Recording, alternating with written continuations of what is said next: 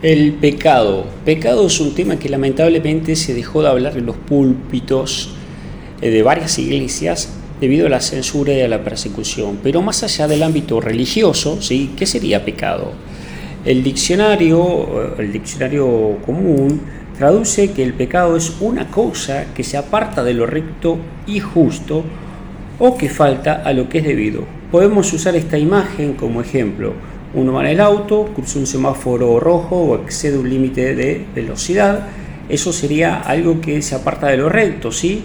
O que falta lo que es debido, falta una ley, falta una normativa eh, y demás. Entonces, como consecuencia de ese pecado, de esa falta, uno tiene eh, que pagar una multa.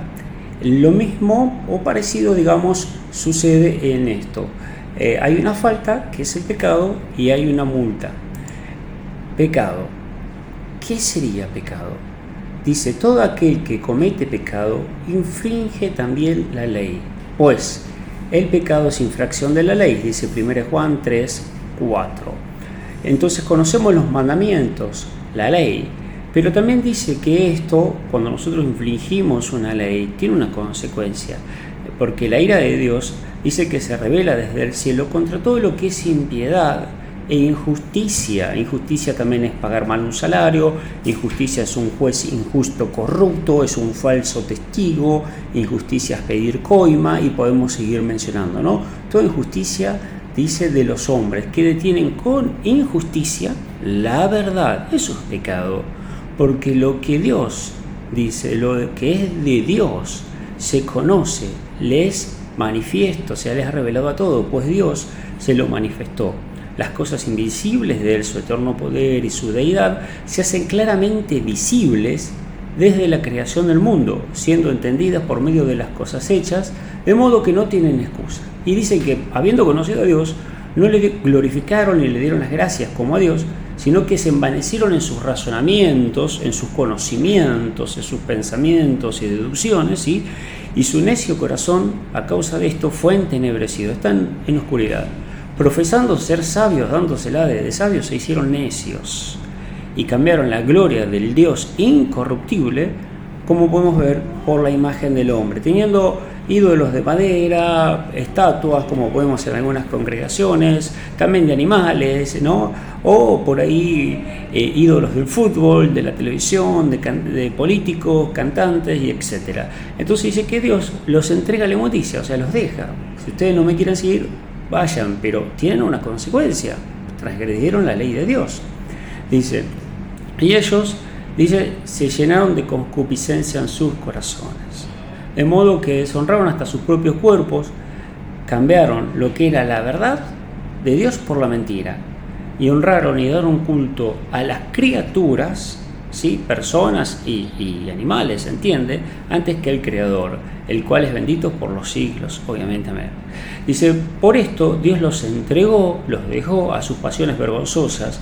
Dice, las mujeres cambiaron el uso natural por el que es de contra la naturaleza y los hombres dejaron también el uso natural de la mujer y se encendieron en lascivia unos con otros, cometiendo hechos vergonzosos, hombres con hombres, es lo que dice la Biblia, ¿sí? Romanos, capítulo 1, y en sí mismos tuvieron una consecuencia.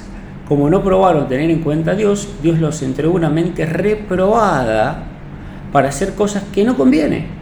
Entonces dice que ellos se atestaron de toda injusticia, fornicación, perversidad, avaricia, maldad, llenos de envidia, homicidio, contiendas, engaños, malignidades, murmuraciones, detractores, dice, aborrecedores de Dios, injuriosos, soberbios, altivos, inventores de males desobediente a los padres, necios, desleales, sin afecto natural, implacables, sin misericordia, dice, quienes, habiendo entendido el juicio de Dios, que los que practican tales, cosas son dignos de muerte, ¿sí?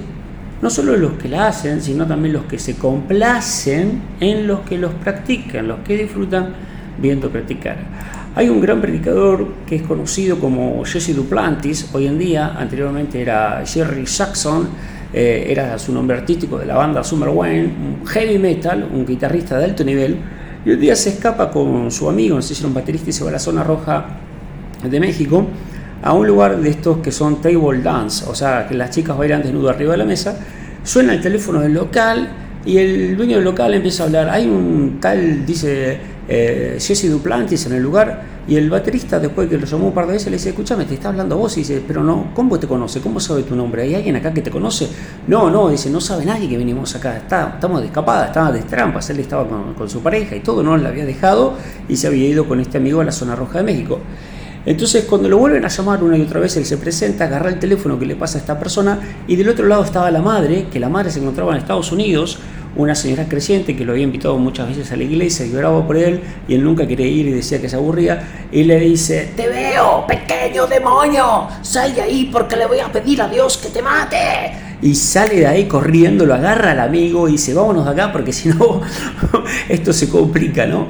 Él lo cuenta eh, a modo anecdótico en varias de sus predicaciones que puedes ver online, pero ¿qué te quiero ilustrar con esto? No hay nada oculto para Dios.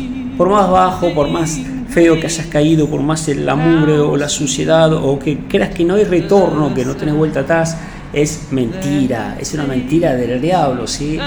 Eh, hay una salida. Primero de Juan 3 dice en el versículo 8, el que practica el pecado es del diablo, porque el diablo peca desde el principio. O sea, lamentablemente es así o como existe el día y la noche y no podemos vivir o fuera del día o fuera de la noche, podemos dormir en uno y vivir en el otro, pero no cambia que haya un tercer elemento.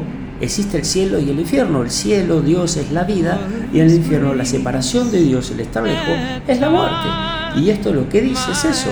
Entonces el diablo te tiene agarrado. ¿Qué vas a hacer?